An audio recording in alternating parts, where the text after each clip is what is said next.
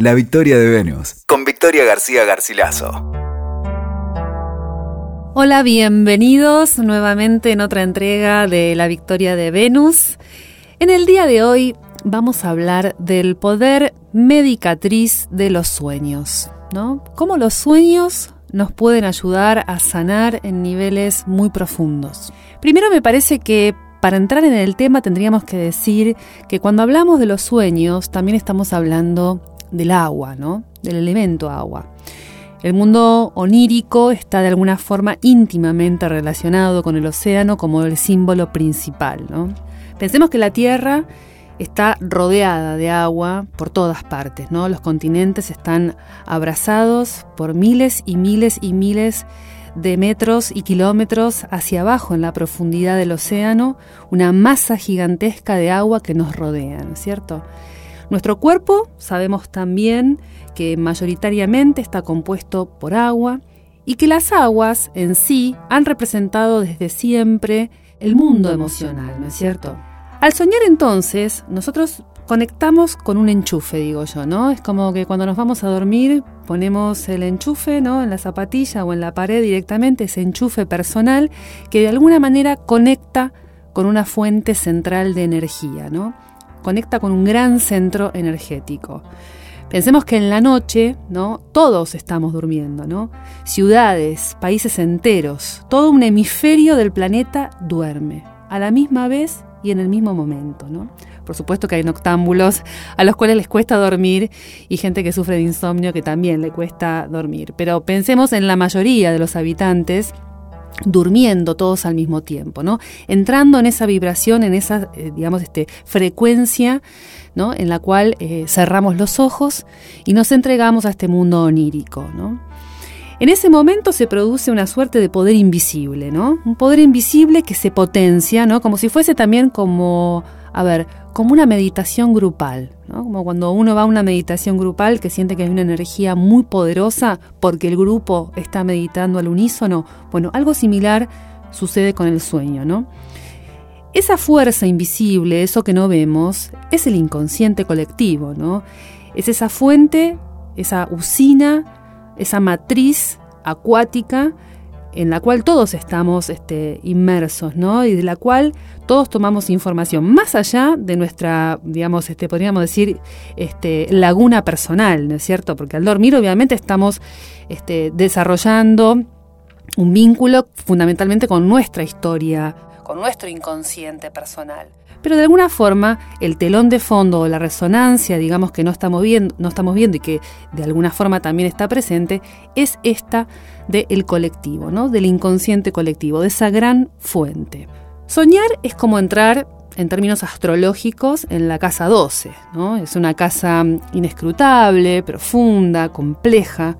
Nos conecta con Pisces, el último signo del zodíaco, con Neptuno, su planeta regente, ¿no? Este dios Poseidón mitológico, gobernante de las aguas, con Júpiter también como regente antiguo, ¿no?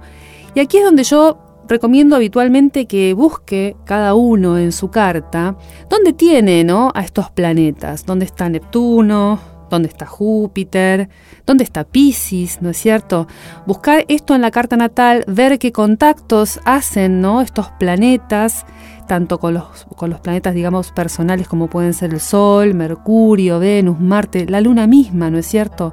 Fundamentalmente la Luna, ¿no? La Luna es, diría yo, el, el planeta que más se liga a la cuestión del sueño, ¿no?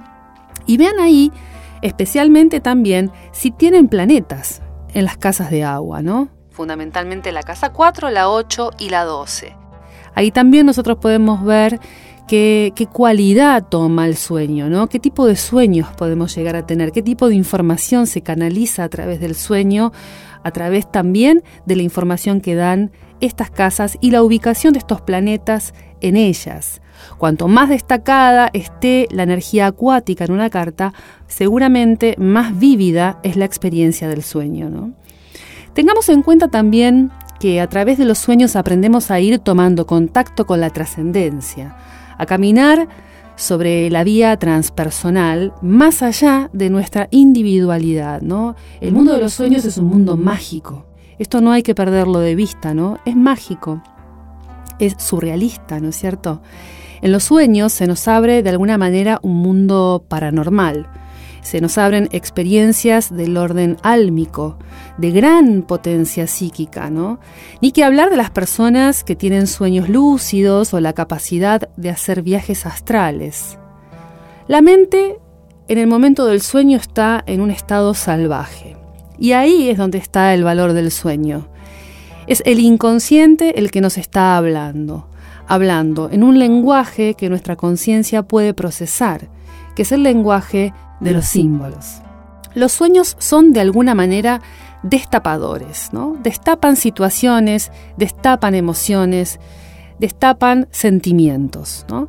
Los miedos pueden aparecer, como también las paradojas, pueden manifestarse también eh, elementos ligados a la herencia familiar.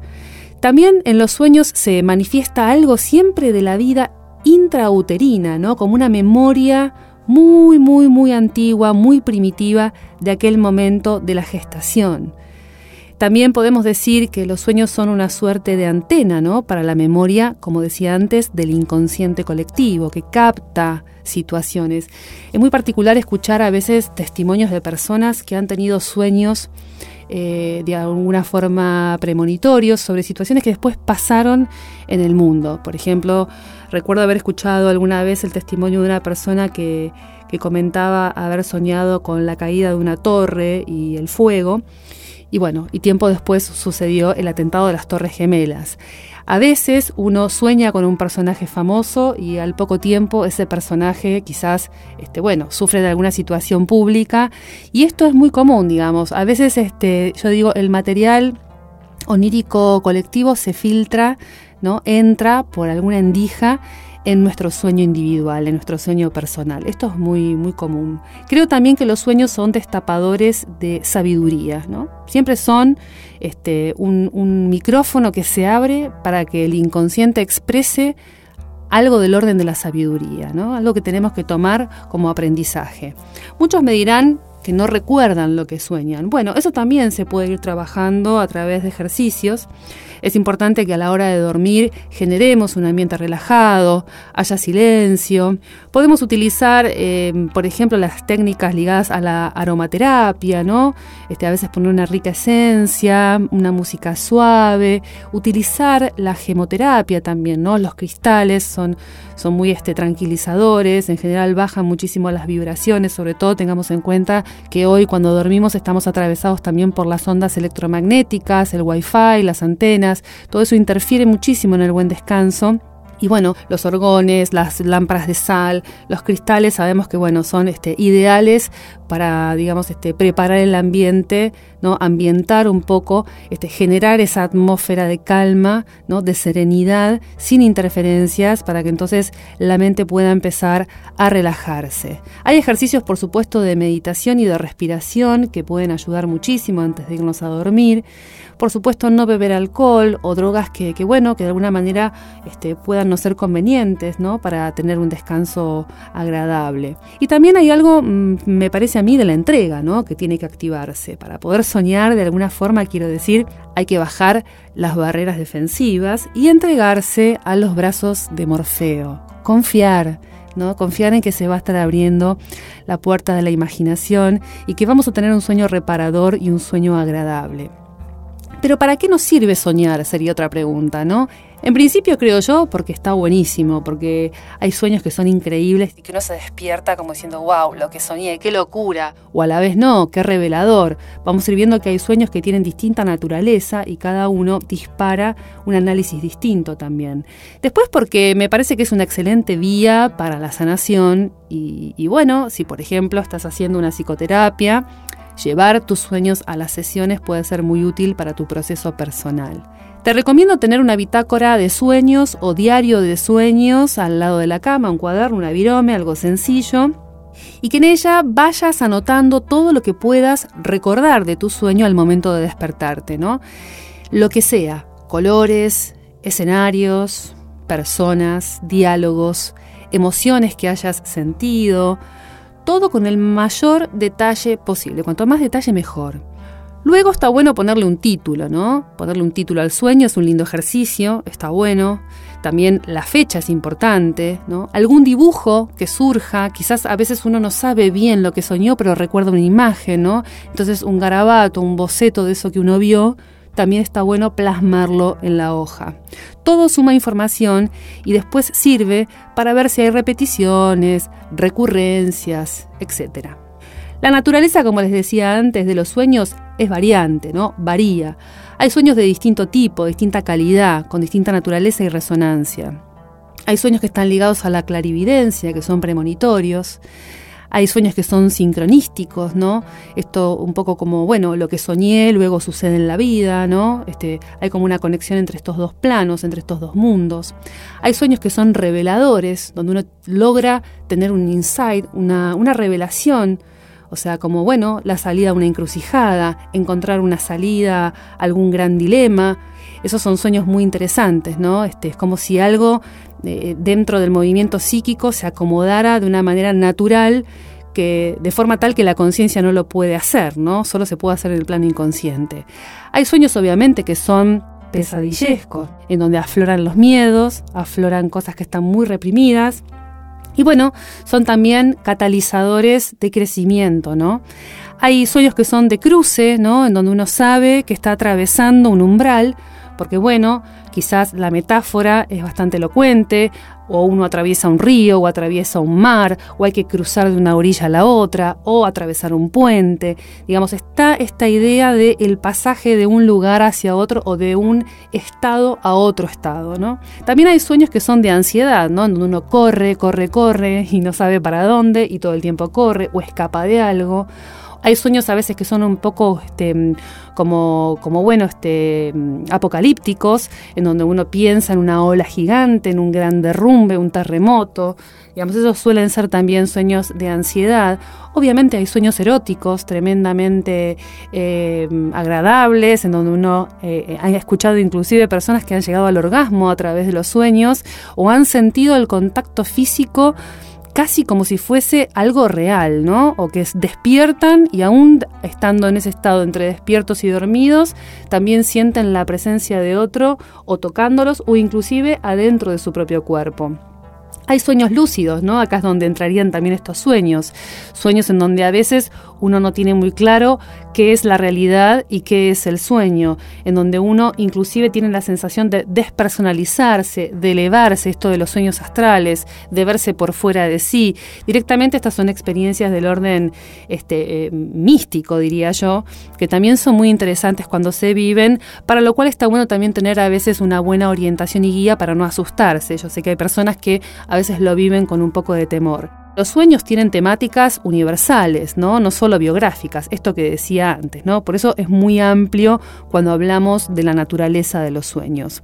Ahora, cuando uno aprende a nutrirse de esta usina creativa que tenemos adentro, uno puede llegar realmente a desarrollar la cualidad de dirigir los propios sueños, ¿no? Eh, algo así como, bueno, dialogar con nuestro Hermes interno para que vaya en la búsqueda del mensaje que necesitamos. Entonces uno puede pedirle a su yo soñante, podríamos decir, ¿no? Que lo guíe en el tratamiento de algún tema. Algo así como una invocación donde le decimos, bueno, por ejemplo, envíame un sueño que me ayude a tranquilizarme. O envíame un sueño erótico, si necesito conectar, por ejemplo, con mi sexualidad envíame un sueño que me ayude a resolver un problema laboral, amoroso y así, ¿no es cierto? Es un ejercicio, les aseguro que funciona, algo de como, bueno, predisponerse y pedirle un poco a este yo soñante antes de dormir que nos dé una guía, que nos oriente, que nos guíe en ese momento de la entrada en el sueño, en, en el proceso onírico. Como recomendaciones finales diría que el arte es un excelente vehículo para utilizar eh, como material, digamos, de, interpretación creativa de los sueños, ¿no? O sea, el arte ya sabemos es siempre, eh, bueno, muy, muy adecuado para todo lo que tiene que ver con el mundo inconsciente, ¿no? Se lleva muy bien, entiende muy bien el lenguaje de los símbolos y es una hermosa forma de, bueno, de poner en imagen lo que eh, surgió primero adentro de nuestra cabeza, ¿no es cierto? Por ahí ponerlo en una escultura, en una pintura, digamos, cualquier forma artística es adecuada para, digamos, este, elaborar y digerir, ¿no? Finalmente tramitar la información que nos da el sueño. La ejercitación de la apertura del tercer ojo también está buena en este sentido, ¿no? También ayuda un montón, como la meditación, por supuesto.